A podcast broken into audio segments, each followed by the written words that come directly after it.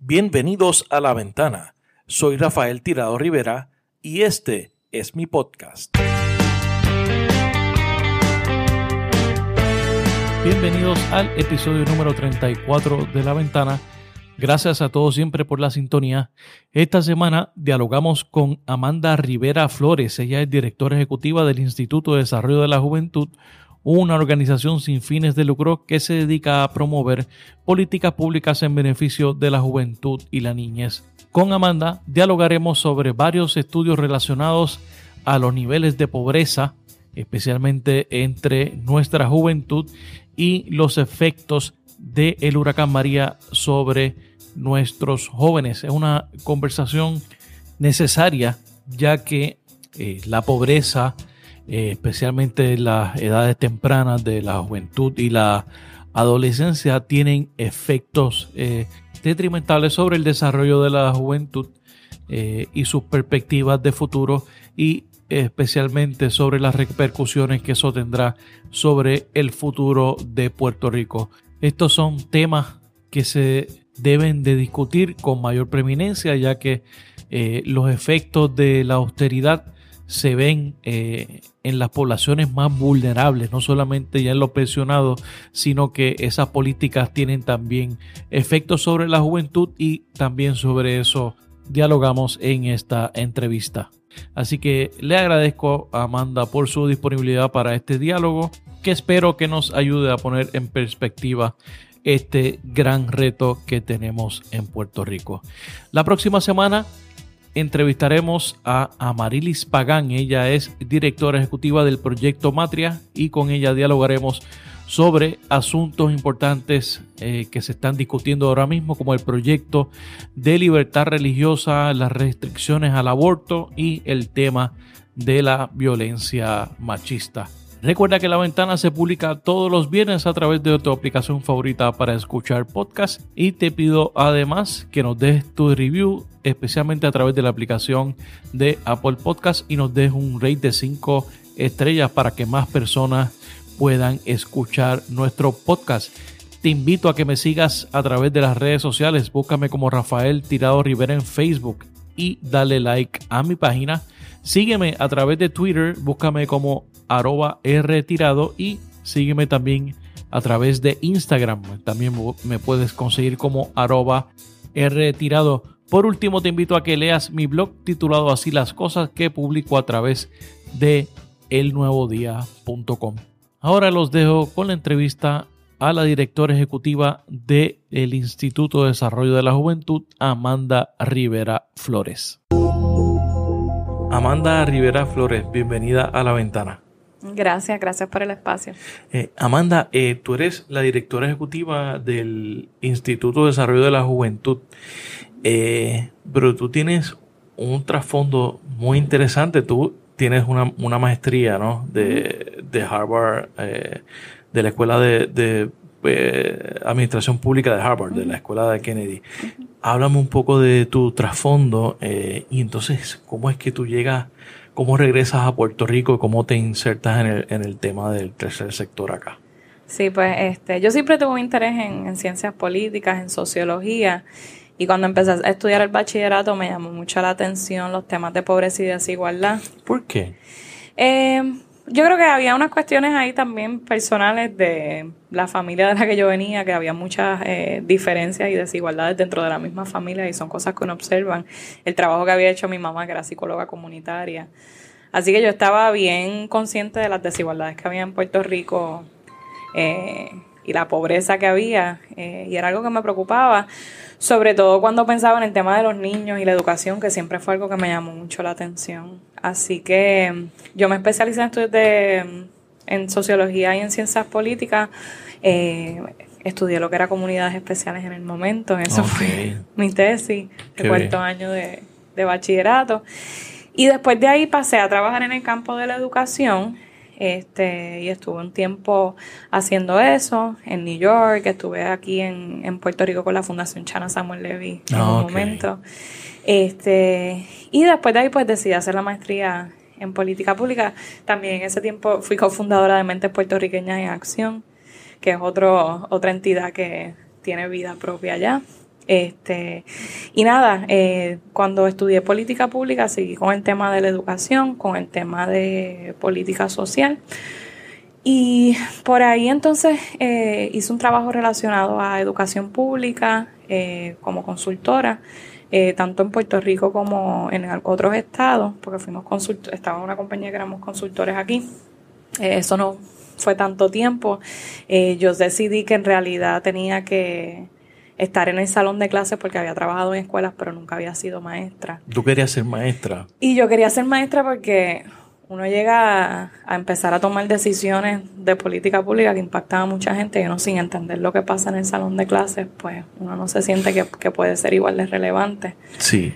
O tener la misma empatía. Así que fui maestra. Porque muchas veces esta, a, veces cuando se, se desarrolla política pública y se desarrollan programas, eh, se desarrollan como si eh, hubiera un canvas en blanco de que uno va dibujando más o menos la cosa que uno quiere hacer. Entonces, ¿cómo, cómo es que eso se implementa a nivel de, de, el salón de clase, a nivel de las comunidades? Sí, conceptualmente la política pública como estudio a veces es es bien bonito, ¿verdad? Lo que uno puede diseñar y poner. Toda la teoría que uno puede desarrollar alrededor de eso. El papel aguanta mucho, ¿no? Este, pero yo entendía en ese momento de mi carrera que, que tenía que volver a, a, lo básico, a pesar de que yo había estado en escuelas en otras funciones. Así que estuve dos años enseñando en Washington, D.C., este, en unas escuelas, en unas comunidades eh, bien marginadas. Que eh, públicas, ¿no? Públicas. Que son, eh, Washington tiene muchos retos de, desigualdad, de pobreza, de violencia. Sí, la desigualdad en Washington, D.C. es, de verdad, espeluznante. Cuando uno entiende lo que es, ¿verdad? Que es la capital de. Sí, que, son dos son dos sistemas totalmente diferentes. Está lo que es Washington este, del Estado, ¿no? el otro Washington de las comunidades, de la, de la, gente pobre, de imaginación. Sí, este, y estuve haciendo eso dos años. Y después de ahí entonces em, volví a la política pública porque siempre fue algo que, que me encantó. Pero ya habiendo tenido ese descanso, como quien dice, y haber podido centrarme en verdad en la comunidad, en los estudiantes, y eso a veces uno le hace falta para recargar. A veces todavía. quizás me voy un año, pero este comencé, comencé, a trabajar con una entidad que se llama Youth Villages. Eh, Youth Villages trabaja en tres estados, eh, sirve más de 23 mil jóvenes a través de Estados Unidos. Ellos trabajan con los jóvenes, eh, los que dicen que son los más difíciles, eh, los jóvenes que están en el sistema de foster care, de, justicia juvenil, que tienen quizás condiciones de salud mental. Eh, y ellos tienen una serie de programas que han mostrado ser efectivos. Este, y yo era la cabildera de ellos en el Congreso, pero yo digo, eso era cabildera para las buenas fuerzas, eh, porque mucho de lo que ellos querían hacer era utilizar la experiencia que ellos habían tenido, el éxito que ellos habían tenido para informar política pública a nivel federal en esos ámbitos. Y haciendo ese trabajo y por cosas de la vida, este me enteré que el Instituto del Desarrollo de la Juventud aquí en Puerto Rico estaba buscando una directora ejecutiva y yo tenía muchas ganas de volver a Puerto Rico, así que...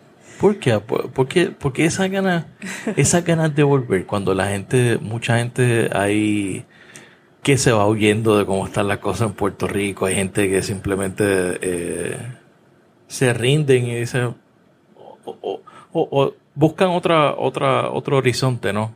Sí, yo creo que eso es algo bien personal. Este, sí, cada cual tiene una razón. Sí, y definitivamente yo no juzgo a las personas que han decidido irse porque cada persona tiene unas razones y, y la verdad es que yo me fui, o sea, yo, yo tampoco estuve aquí un momento, pero yo entendía que tenía una responsabilidad que si tenía la oportunidad para regresar, este tenía una responsabilidad con el tipo de estudios que yo había hecho y las experiencias que yo tenía para contribuir algo aquí. Y yo sabía que mi contribución aquí puede ser un poco más grande que la que quizás yo hacía a nivel de Estados Unidos, a nivel nacional, incluso a nivel de Washington. Hay mucha gente allá que está haciendo ese trabajo. Este, así que yo sentía que aquí no necesariamente es la realidad. Tal vez ahora, luego de, del paso de Huracán María, que han venido, se han ha traído ¿no? la situación un sinnúmero de organizaciones nuevas a trabajar con las comunidades. ¿Cuándo, ¿Cuándo, es que tú eh, que recibiste esa, esa oferta de venir a trabajar a Puerto Rico en la... Eso fue en enero del 2017.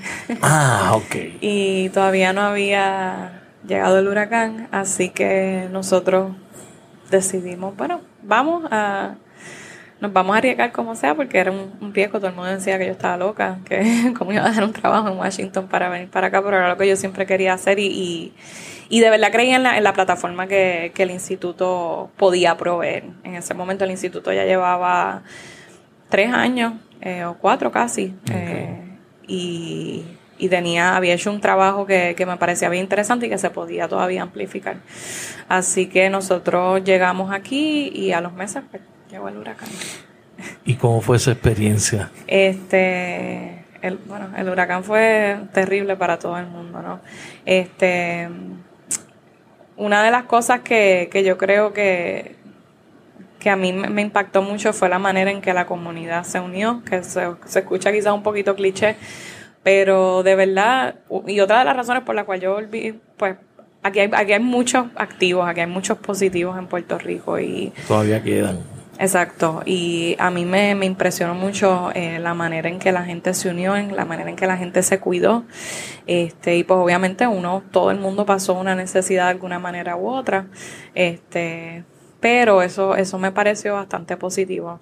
Eh, nosotros en ese momento sí nos comenzamos a preocupar sobre lo que lo que le iba a pasar a los niños y a los jóvenes en el contexto. Así que el instituto no tenía necesariamente una plataforma de trabajo después de desastre, o sea, quien lo tenía, ¿verdad? Aquí no había pasado un huracán de esa magnitud, pero empezamos a mirar y a hacer investigación sobre lo que estaba pasando y empezamos también a ir a Washington, porque sabíamos que era una oportunidad para traer la atención eh, a los niños en Puerto Rico y a la condición de pobreza. Y entonces, antes de pasar a, a hablar un poco de ese trabajo que ustedes han estado hecho y lo, eh, sobre todo unos estudios que son sumamente importantes, eh, ¿Qué es lo que es el instituto? ¿Qué, ¿Cuál es su misión? Eh, ¿Cuáles son eh, los, los, servicios que ofrece? El instituto surgió de Boys and Girls Club de Puerto Rico. Ok. Eh, fue una iniciativa originalmente, el Boys and Girls Club, eh, como muchos saben, lleva más de 50 años aquí en la comunidad eh, y ellos se dieron cuenta de un proceso de planificación estratégica que para ellos realmente poderle darle las oportunidades que ellos querían a los jóvenes que ellos estaban sirviendo, hacía falta algo más además de programación y servicio. Porque había unas trabas con las que se estaban dando esos jóvenes que iban más allá de las puertas del club. Ellos quizás podían llevarlo hasta la universidad, pero después de ahí... ¿Y después de eso, ¿qué pasa con ellos? Ese eh, acompañamiento que a veces es esencial, ¿no? Y también, pues, obviamente, uno con programa y servicio puede llegar a tantos niños y jóvenes, este, el impacto a escala que hacía falta en Puerto Rico, ellos entendieron que se tenía que dar eh, a través de cambios sistémicos y de política pública. Así que surge la idea de un instituto que estuviera dedicado a promover política pública, hacer investigaciones enfocados en la niñez y en la juventud, específicamente aquellos que estaban viviendo bajo el nivel de pobreza, que son la mayoría de los niños en Puerto Rico. Así que de ahí sale el instituto. Este, ahora mismo nosotros eh, estamos trabajando en tres áreas de política pública. Eh, la primera es promover la seguridad económica de familias con niños y de jóvenes también, porque están en esa transición. Y a veces muchos jóvenes son padres también. este, la segunda área es asegurar las inversiones, que las inversiones públicas en la niñez sean adecuadas. Número uno, que el dinero esté. Y número dos, que sean efectivas. Eh, porque también a veces puede estar el dinero, pero... Dos grandes retos. Dos grandes retos. Ahí estamos comenzando con ese trabajo. Este, y la tercera área, como estábamos diciendo, pues la niñez en el contexto de la recuperación y cómo nos aseguramos que las necesidades que tienen los niños, los jóvenes, sobre todo también aquellas familias con niños que están viviendo bajo la pobreza, que estaban viviendo bajo la pobreza antes del huracán, este, cómo nos aseguramos que lo que es necesario para ellos sea considerado en un sinnúmero de decisiones que se están tomando eh, de inversión, o sea, todo está atado, ¿no? Eh, de inversiones, de política pública, etcétera. Entonces, eh, vamos a hablar un poco de los de los resultados del, de un estudio que ustedes realizaron, que creo que lo vienen realizando ya por cinco años. ¿Cómo, es que, cómo, ¿Cómo está la juventud en términos de pobreza, la niñez? Eh, cuáles son los números que, que, arrojó ese estudio. Sí, ese es el índice de bienestar de la niñez y juventud, okay. que eso fue el primer producto que hizo el instituto. De hecho, todos los estudios que vamos a hacer referencia están disponibles en la página de, del instituto. Sí, que es juventudpr.org. Ok. Este, el índice de bienestar de la niña y la juventud fue lo primero que hizo el instituto y es lo que sigue haciendo eh, todos los años. Eh, eso lo que nos da una radiografía de cómo está la niña en, cinco áreas clave que son economía, familia, educación, salud y seguridad. Este, cuando esto se hizo inicialmente, pues queríamos tener, bueno, yo no estaba, ¿verdad? Pero la idea era tener eh, esa idea de cómo ellos estaban desempeñándose en distintas áreas y quizás cuáles eran las más que preocupaban. Y desde el primer estudio hasta el que estamos haciendo hoy, siempre en la categoría de lo económico es donde nuestros jóvenes, eh, niños y familias con niños están saliendo peor. Eh, y nosotros lo de los cinco renglones. De los cinco renglones. Hay indicadores dentro de cada uno de los renglones que a veces... Claro, o sea, ciertas variables. Pero en ese renglón de la economía tenemos los peores indicadores de todas las jurisdicciones porque se compara con, las jurisdicciones de Estados Unidos. Este, y, y por mucho. Así que, por ejemplo, el nivel de pobreza es 58% de pobreza infantil en Puerto Rico. Este, eso compara, por decir, con un Nuevo México, perdóname, sí, Nuevo México, que ahora tiene una de las más altas, que está en 29%. Y eso es, o sea, Nuevo México es el más alto y después va a Puerto Rico, que es el doble casi. Este, también lo que es la mediana de ingreso familiar con niños menores de 18 es de menos de 20 mil dólares. Eh, de menos de 20 mil dólares al año, o sea, es bien bajito. Son, eh, son eh, un household de tres, de, de cuatro, tres o cuatro personas. Ese es el promedio. Así que, para dar unidad a la tasa de pobreza infantil, para que una familia caiga bajo ese renglón, tienen, vamos a decir, una familia de cuatro, tienen que estar ganando 24 mil dólares o menos al año. Okay. Para caer bajo el renglón de pobreza extrema, que tenemos el 39% de nuestros jóvenes todavía en esa 39% tasa, de tiene que ser una familia de cuatro ganando 12 mil dólares o menos al año. Wow. Exacto. Así que, eh, pues es bastante alarmante eh, y de verdad que denota una, una precariedad económica que es bien real, porque a veces aquí no, no nos gusta pensar que tenemos pobreza. no, nos gusta... Eh, yo no sé si es que no nos gusta o es que decidimos encerrarnos cada uno en nuestra en, en nuestras vidas o creemos que Puerto Rico es San Juan o por, lo menos el pedazo donde estamos, hoy estamos en Rey, ¿no? Pero no miramos que allá atrás este, queda el caño, ¿no? Que es el, el sitio de pobreza más visible en el, en, Puerto Rico, eh, por lo menos en el, área metro, ¿no? Sí. Tenemos también este índice, nosotros lo, hacemos a nivel municipal y tenemos municipios como Maricao, donde es 80% la tasa de pobreza infantil. Este, tenemos varios municipios así, que están en 78, 77%, Adjuntas es otro, que está en el área de la montaña y también en el área sureste, que por coincidencia fueron las áreas que fueron más afectadas por el huracán. También por eso nosotros estamos bien preocupados inicialmente. Así que sí, o sea, es, una cuestión económica bien real que limita las oportunidades que tienen los niños para salir de ese ciclo de pobreza. Y entonces la, pobreza en la niñez eh, marca a, los adultos, ¿no? Cuando son adultos, este, el, término de las oportunidades. Eh, eh, o sea, ¿por qué? ¿Cuáles son eh, la, los retos que enfrentan eh, las personas, los jóvenes que los jóvenes hoy que son pobres, que viven bajo niveles de pobreza extrema en términos de su futuro. Sí, eh, ha habido muchas investigaciones que nos han dicho que la pobreza impacta un sinnúmero de áreas de desarrollo de los niños y los jóvenes desde que están bien pequeños. Este, y Lamentablemente mucha de esa literatura está basada en Estados Unidos, pero entendemos que mucho de eso es aplicable a Puerto Rico, ¿no? En el instituto también estamos trabajando en una agenda de investigación que también nos deje saber un poco más sobre lo que está pasando lo que aquí. Pasa aquí en términos locales, ¿no? Y tratar de razonarlo. Pero entendemos que si las tasas de pobreza ya no son mucho menores que las de aquí, o sea, sigue aplicando. Este los niños que viven en la pobreza tienen más probabilidades de salirse de la escuela, de tener bajo aprovechamiento académico, tienen más probabilidades de tener condiciones de salud como adultos, condiciones de salud crónica, asma, sobrepeso, diabetes. Diabetes, este, y tienen también pues menos probabilidades de tener, de estar en la fuerza laboral o de ganar, o sea, de, tener un salario, un ingreso significativo. Este, y eso tiene un sinnúmero de razones. Este, algunas de ellas tienen que ver con el estrés tóxico que genera la precariedad económica. Este, y de hecho, de hecho se han hecho varios estudios muy interesantes eh, sobre cómo la pobreza impacta el cerebro, ¿no? Cuando tú estás en un, en un proceso constante de, sobre, de, sobrevivir, ¿no? Eso marca la manera en que hasta tú estás tomando decisiones, el estrés que le estás metiendo al cuerpo. Este, y eso pues, pues tiene un impacto, ¿no?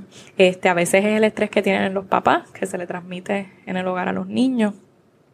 Eh, y pues, además de eso, pues sabemos que los niños que viven en la pobreza muy probable están en una comunidad donde quizás las escuelas no son de alta calidad, los servicios de salud a los que tienen acceso, si es que tienen acceso a servicios de salud, eh, no son de la más alta calidad, quizás no tienen eh, acceso a servicios preventivos.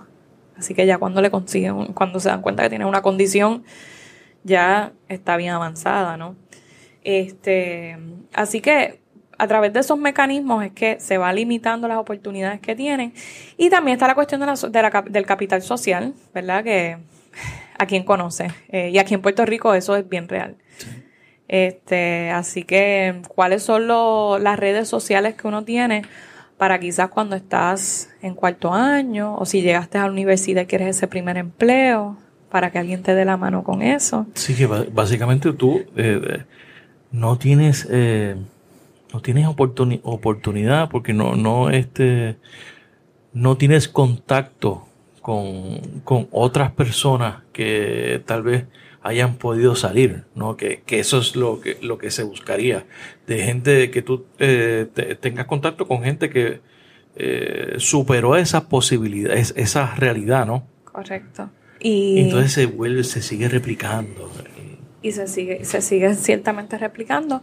Este, a veces los jóvenes cuando logran entrar a la universidad tienen que tomar, eh, pues tienen que cuidar a miembros de la familia, tienen que contribuir económicamente, no tienen a nadie que le esté pagando eh, la universidad los pedazos, o sea, ellos se tienen que cubrir eso y eso tiene un impacto, eh, pues, en, el desempeño que ellos tienen, en si terminan o no, así que se sigue replicando el, el ciclo. Es un ciclo. Este, entonces tú mencionaste salud, educación, eh, falta, falta de acceso de servicios educativos, falta de acceso a educación, a, servicios de salud. Este, eso no, nos lleva al tema del presupuesto. Ustedes han generado unos análisis sobre los presupuestos eh, de la juventud, como ustedes le han llamado. háblanos un poco de, eso. Eh, este es el segundo año que estamos haciendo esto. Este, nosotros eh, decidimos analizar las inversiones que se estaban haciendo, las inversiones públicas en programas que impactaban a la niñez y a la juventud, porque sabíamos que estamos en un contexto de austeridad eh, y que iban a, o sea, los próximos años son años de muchas decisiones difíciles que se van a estar tomando, muchos recortes, y queríamos ver cómo esos recortes iban impactando a los niños. Nosotros miramos a 54 programas que directa o indirectamente impactaban a niños, dentro de eso miramos, por ejemplo, PAN, este... Mi, eh, mi salud, ¿verdad? Porque son programas que no solamente impactan a niños, pero que incluyen a niños como su como su público, ¿no? Como sus clientes. Eh, y pues de ahí más o menos empezamos a notar unos patrones desde el año pasado de ciertas áreas que se estaban recortando más. Y nosotros lo que hicimos fue mirar eh, los últimos cinco años fiscales. Para no empezar, queríamos mirar cuál es la historia en los últimos cinco años, porque sabemos que en realidad la austeridad... Lleva 10 años, por lo menos. Correcto. Así que nosotros eh, empezamos a notar unos recortes en, la, en el área de educación, que todos lo sabemos. Este, en un momento eh, había una tendencia de que a pesar de que sí, que había una merma en la, población de estudiantes, el recorte por estudiante seguía siendo más. O sea, hay menos estudiantes, pero como sea, la inversión por estudiante se estaba recortando. Se está, a pesar de que hay menos estudiantes, la inversión por estudiante es menor. Ese dato es importante. Sí, en, un momento eso empezó. El año pasado, del año fiscal 2018 al 2019, eso aumentó un poco porque eh, se fueron muchos estudiantes por el huracán. Claro. Y la inversión se mantuvo más o menos igual. Pero en general, si nosotros miramos hacia hace cinco años, pues son, o sea, hace, hace cinco años atrás, son muchos menos recursos en ese sentido. Este, las otras áreas que, que han tenido unos recortes fatales han sido lo que todo es arte, cultura, eh, recreación, deporte. Eh, esas áreas han tenido recortes de más del 50% en un periodo de cinco años fiscales. nosotros ahí miramos los programas que eran específicos para niños y jóvenes. Este, y otra área que, que nos ha preocupado eh, son los programas que nosotros entendemos, le llamamos autosuficiencia económica o movilidad económica, que son programas que están destinados a dar el primer empleo a jóvenes, a dar destreza, a que las familias salgan de la pobreza, eh, y esos programas han recibido, por lo menos este año fiscal, no estamos hablando del presupuesto que está ahora mismo ah. en la mesa. Porque eso, eso, vamos a entrar ahí a ver qué es lo... Este, ahí, eh, esos programas habían recibido recortes de 20% más o menos en ese periodo, que es preocupante porque tenemos unas tasas de pobreza tan, tan altas, pero lo que estamos invirtiendo en realidad, y esa área en particular, lo que se invierte es como 3% del presupuesto de, de la niñez que nosotros miramos se está invirtiendo tan poco en, darle las herramientas a que las familias y los jóvenes salgan de la pobreza. O sea, tenemos una inversión bastante alta en lo que son los safety nets, ¿no? Relativamente alta dentro de ese, como decimos, el pie que estamos mirando.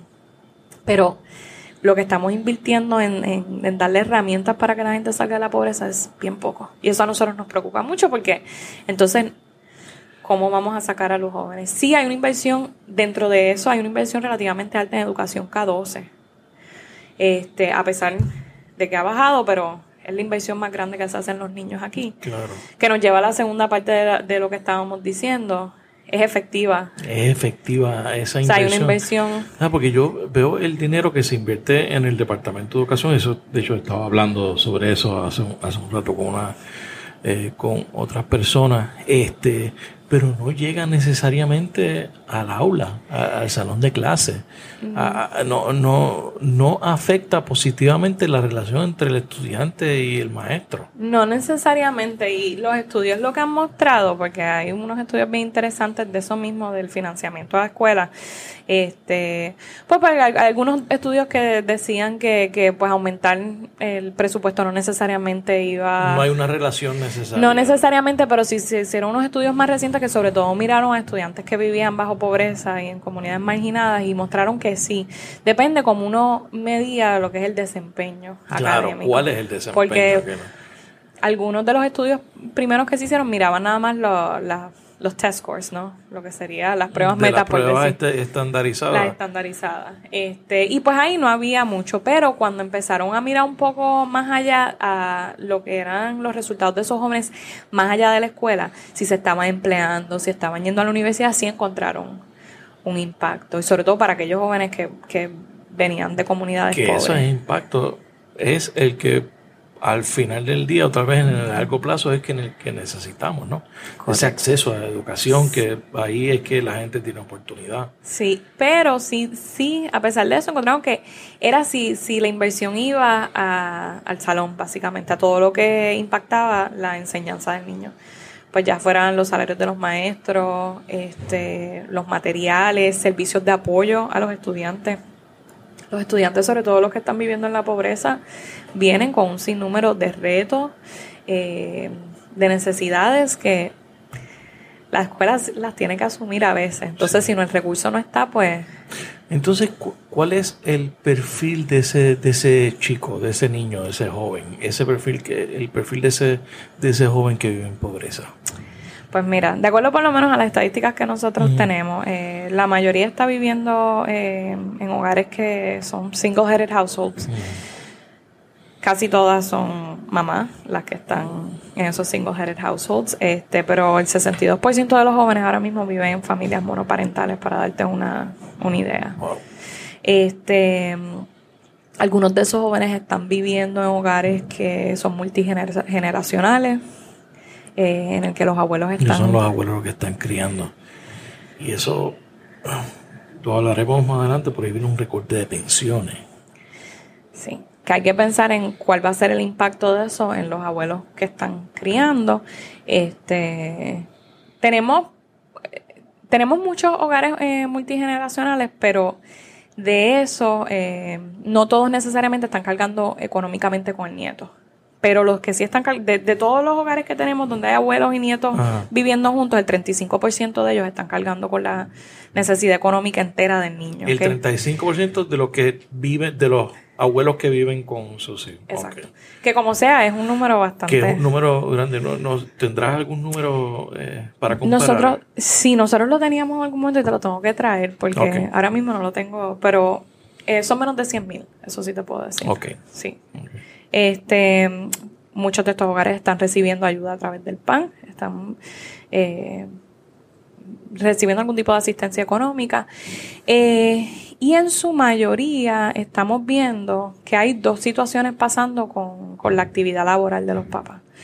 Este, o tienen, o, alguien está fuera de la fuerza laboral por completo, que es un, problema, o eh, están participando los papás en la fuerza laboral, pero no lo suficiente para salir de la pobreza. Que lo que están haciendo otra vez es chivo, este... O les están dando horas, que, o sea, están trabajando part-time. Pueden estar trabajando en una tienda por departamento.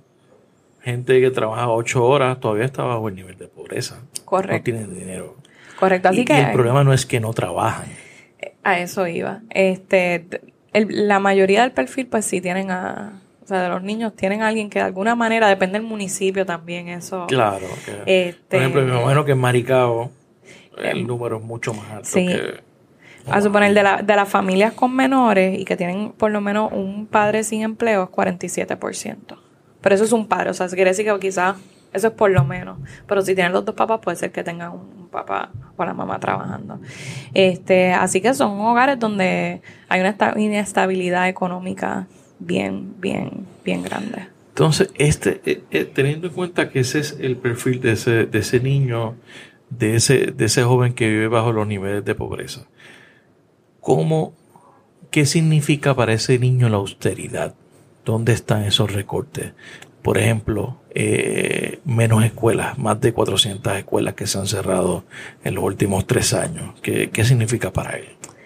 Pues sí, ciertamente hemos visto menos escuelas, este, menos eh, acceso a servicios, eh, programas, lo que estábamos hablando, deportes, recreación, eh, los parques, eh, el espacio para ellos divertirse. Eso es importante, porque a veces mucha, mucha gente, yo creo que de forma, o, por ignorancia, o por este o por maldad, por mezquindad, dicen, vamos, vamos a cerrar parque porque eso lo, a veces están los puntos, la gente no tiene que estar jugando, no necesita eso, los jóvenes necesitan eso. Sí, y, necesitan ese tipo de actividad. Claro que lo necesitan. Los estudios han documentado que es muy importante para su desarrollo holístico. Además que por, es... y, y, vuelvo otra vez porque se critica mucho, ah, porque los municipios gastan dinero en, en, los, en los parques de pelota, en los equipos de pelota. Eso, ese, ese dinero es, es botado yo no diría que ese dinero es potado. Incluso a mí me encantaría hacer un estudio y ver dónde están los jóvenes que, que tienen esas oportunidades versus los que no tienen esas oportunidades, sobre todo cuando estás en un contexto de, de crisis económica y de falta de oportunidades. A veces eso es lo único que estos jóvenes tienen eh, y a veces es una oportunidad para ellos desarrollar una, una destreza, una disciplina que no van a tener en ningún otro aspecto de su vida. Así que sumamente importante y esos servicios se han recortado, como estaba diciendo, significativamente. Claro, cuando nosotros miramos el presupuesto de las niñas, nosotros no podemos ver la inversión de los municipios, nosotros lo que vemos es la inversión a nivel del gobierno central. Claro, pero yo creo que eso sería, yo creo más adelante ustedes deberían de, de ver eso porque por ahí viene, están proponiendo unos recortes brutales a los municipios. Y de hecho yo en uno de los episodios yo estuve al alcalde de Coamo y me dijo precisamente eso, ese planteamiento que te hago, de que uno de los sectores que más se van a ver afectados son los deportes en las comunidades. Sí, ciertamente y ya a nivel central pues hemos visto que, que, que, han perdido mucho de financiamiento.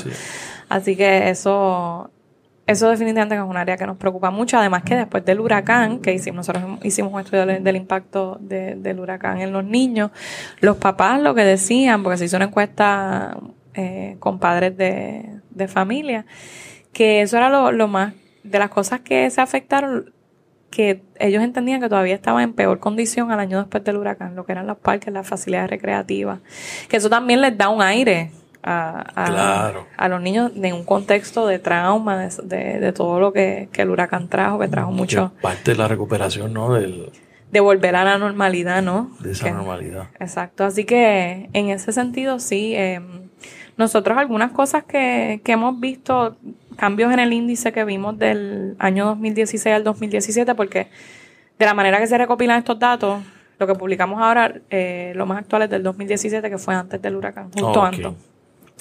Pero, eh, por ejemplo, eh, vimos un alza en el porcentaje de estudiantes que no fueron a clases porque se sentían inseguros en el camino, que subió de 12 a 20% del 2016 al 2017. De un año al otro. Sí, así ah, que... Previo al huracán. Previo al huracán. Eh, sí, esa, nos llamó la atención y también la, la otra tasa que, que, aumentó bastante fueron los estudiantes que consideraron suicidarse de noveno a duodécimo grado, que fue de un 13% a un 17%. Este, del 2016 al 2017, así que nosotros pensamos que eso es, es bien significativo este, en términos del bienestar, ¿no? De, de cómo se sienten, su, su salud mental, si se sienten seguros, etcétera ahí tenemos unos retos enormes. Enormes. Enormes. Este, ese, ese perfil de, de, esos jóvenes eh, luego del huracán. O sea, eh, te pregunto, ¿era, eh, hay, ¿cómo es? el, el, aumento la, de, la, de la pobreza es producto del huracán? No, no, porque todavía no tenemos las tasas. O sea, nosotros entendemos que va a haber un aumento, pero la tasa oficial no la vamos a tener hasta, bueno, originalmente era septiembre, pero el censo está haciendo unos cambios y parece que va a ser enero. Eh, porque siempre los números oficiales no salen hasta año y medio después, dos años. Entonces tendríamos que mirar los del 2018 que salen, salen ahora en septiembre, se supone, o enero. Vamos a ver.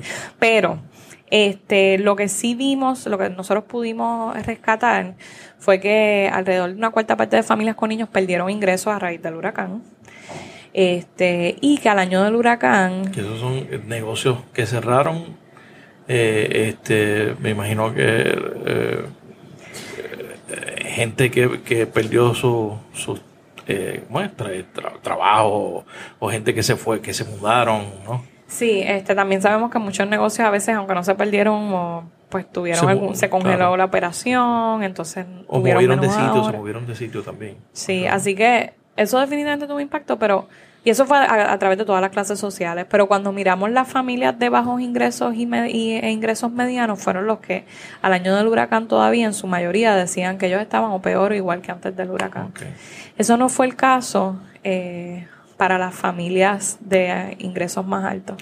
Que la mayoría de ellos, al, después del huracán, las familias con niños decían que estaban igual o mejor. Que pudieron recuperar. Sí. O mejor, todavía. O mejor. Este, una de las cosas que nosotros vimos es que todavía esas familias con niños al año del huracán eh, tenían problemas pagando luz, pagando agua, haciendo compras. Eh, Aquí más o menos para que veas, el 38% de las familias que ganaban menos de 15 mil dólares al año decían que tenían dificultades haciendo compras. Este, incluso teníamos un 20% diciendo que tenían dificultades comprando lo que eran materiales educativos todavía para la escuela. O sea que el impacto definitivamente es una pérdida de ingresos, así que entendemos que eso va podría llevar a, a ver unos aumentos en esos niveles de pobreza infantil. Y especialmente de desigualdad y de Se, se, dispara. Nosotros entendemos que eso nos sugiere, ¿verdad? Pero hay que esperar a ver los números oficiales para... Te voy a hacer una, una pregunta. Eh, ¿Por qué la gente es pobre? Porque la gente ah. sabía que me iban a hacer eso. Porque la, porque la gente quiere, porque la gente quiere, porque la gente no quiere trabajar, porque la gente es que eso, eso es lamentablemente lo que uno lee en las redes sociales muchas veces y eh, y cierta y, la gente lo repite y es que el puertorriqueño no trabaja tiene una cultura del mantengo por, qué, por, qué, la, gente es pobre tiene mucho que ver con lo que estábamos hablando antes. Es un ciclo realmente que empieza a veces de la niñez y las oportunidades que puedes tener desde niño. Si, si naces en la pobreza, para salir de esa pobreza, hay como muchas trampas, ¿no? Y lamentablemente lo que nosotros hemos visto es que los sistemas, eh, las políticas públicas no apoyan a que la gente salga de la pobreza. Me explico. Una cosa es lo que estábamos hablando. ¿Cuánto invierte el gobierno en programas que saquen a la gente, que les den destreza para entrar a la fuerza laboral, que remuevan obstáculos? En Puerto Rico lo que hay son alrededor de 7.000 espacios eh, de cuido público. O sea, que si tú quieres un... espacios hoy en Puerto Rico. Si, si quieres un vale, este para cuido gratis, no, quieres un espacio gratis en un cuido, son alrededor de 7.000 espacios que se hacen a través del programa de Childcare. Eso no es suficiente. O sea, yo creo que eso no va a empezar. Eh, hay alrededor de 55 mil niños menores de 5 años donde eh, ambos de sus padres están fuera de la fuerza laboral o alguno de los padres. Entonces, quizás una de las barreras es el cuido. Este, otra barrera que muchas familias tienen es el transporte. Y eso especialmente para la mujer, eso es importantísimo. Sumamente importante porque la, carga de cuidado le cae a la mujer. Exacto. Este, nosotros hemos visto incluso cuando vemos las medianas de ingreso entre padres solteros y madres solteras, es el de las madres solteras es alrededor de 8 mil dólares al año y el de padres solteros es 15 mil. O sea que a pesar de que están solos, están, solos? están los papás generando más ingresos, el doble. Y a veces es por las horas. O sea, están trabajando, pero las... obviamente porque no tienen quien los cuide. No puedo, no puedo hacer el trabajo de las 8. Tengo que, conformarme con 5 tal vez. Exacto. Y esto es el cuidado me toca a mí. Este, así que en ese sentido, y en Puerto Rico se dan mucho, muchas situaciones de cuidado informal. O sea, hay una cuestión cultural ciertamente Que, que, está ahí. Pero eso también se tiene que apoyar. Este, pero eh, es, claro, porque eso es, se da orgánico y además no necesariamente las madres no, no, dejan siempre a, los hijos en, el mejor sitio posible. No, entonces una cosa... en el que pueden. En el que pueden. Si es que consiguen. este, Otra trampa, y esto, para darte un ejemplo, ¿verdad? Porque nosotros, a través de la, de, la alianza que tenemos con Boys and Girls Club, que sigue siendo nuestra entidad hermana, nosotros hacemos trabajo con madres eh, y jóvenes para entender todos estos números, verlos en carne y hueso, pero una mamá que te dice, yo quiero trabajar, pero puedo trabajar eh, de 8 a 3. O bueno, en el caso de ellos tienen un poquito más porque tienen un club que los niños se pueden quedar hasta las 8 de la noche. En la semana, en los fines de semana no me des turno porque no tengo quien se quede con los nenes. Claro. Y tiene que ser un sitio que yo pueda caminar porque yo no tengo carro. ¿Verdad? Entonces el transporte es otra es otra gran barrera. La importancia del transporte colectivo en Puerto Rico, el transporte público que es un desastre, por llamarlo de alguna forma. Definitivamente, y en, esas áreas rurales que nosotros estamos viendo esas tasas de pobreza infantil tan altas, o sea, si es craso aquí en el área metropolitana, aquí por lo menos hay un sistema de, de autobús que... Volvemos a Maricao, volvemos las Marías.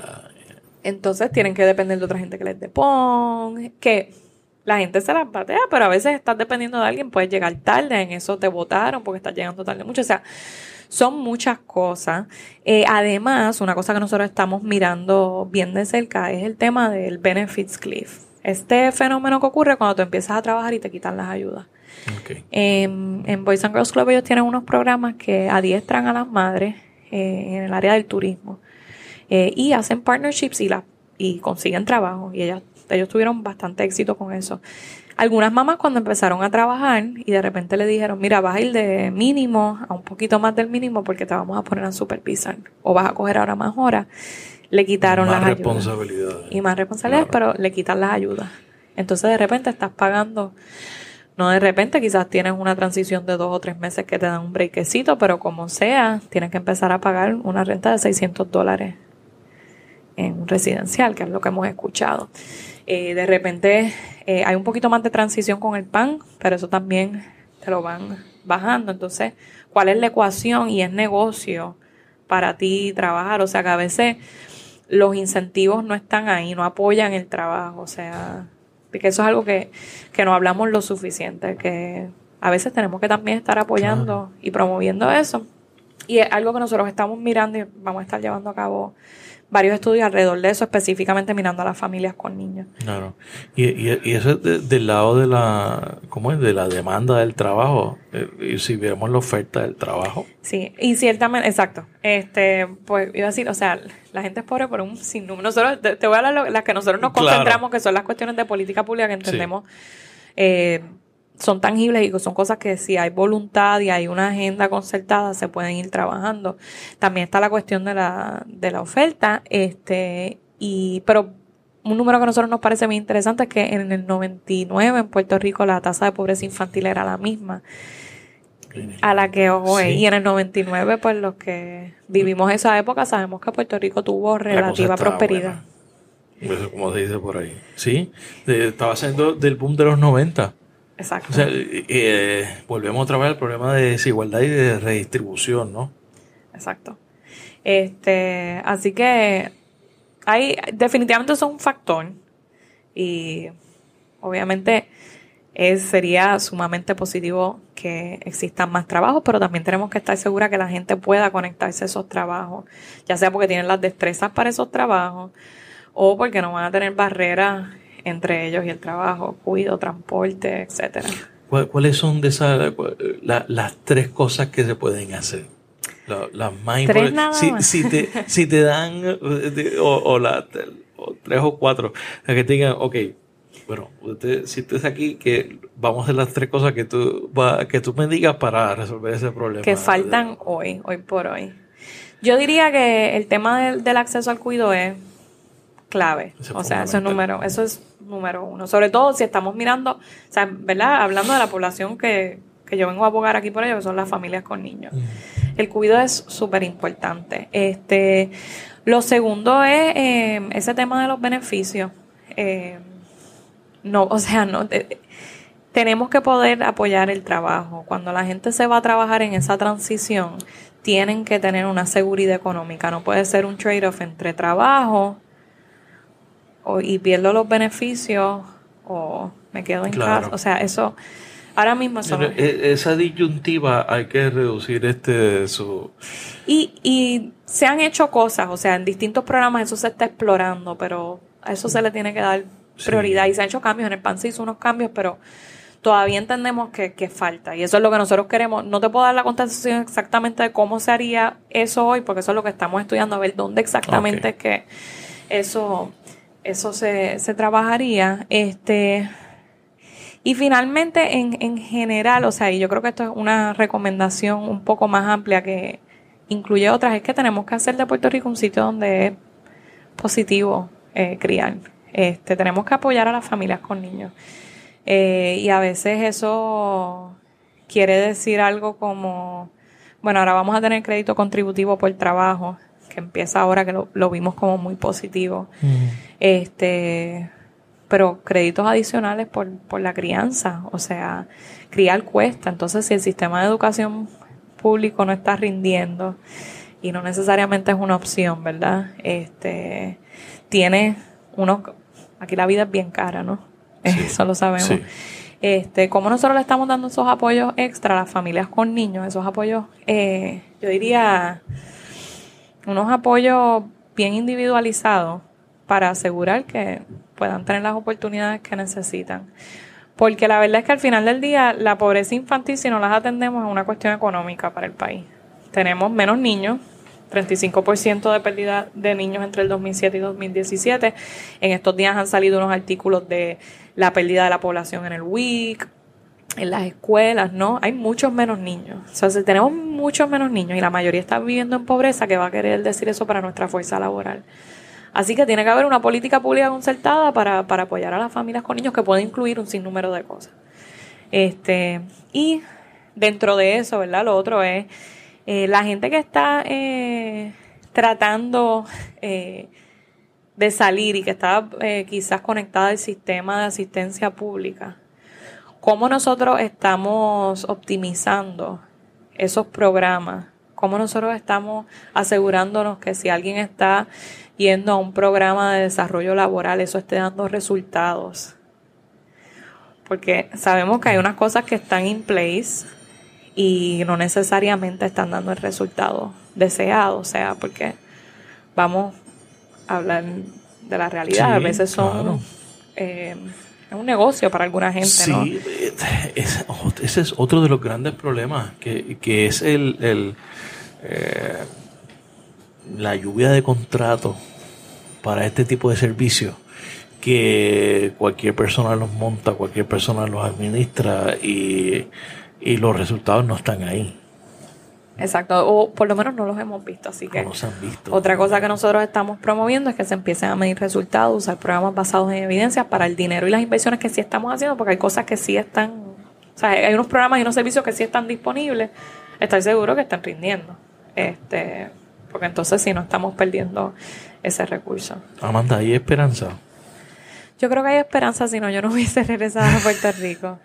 Este, eso es una gran esperanza que alguien de tu perfil regrese a Puerto Rico, eso da esperanza de por sí.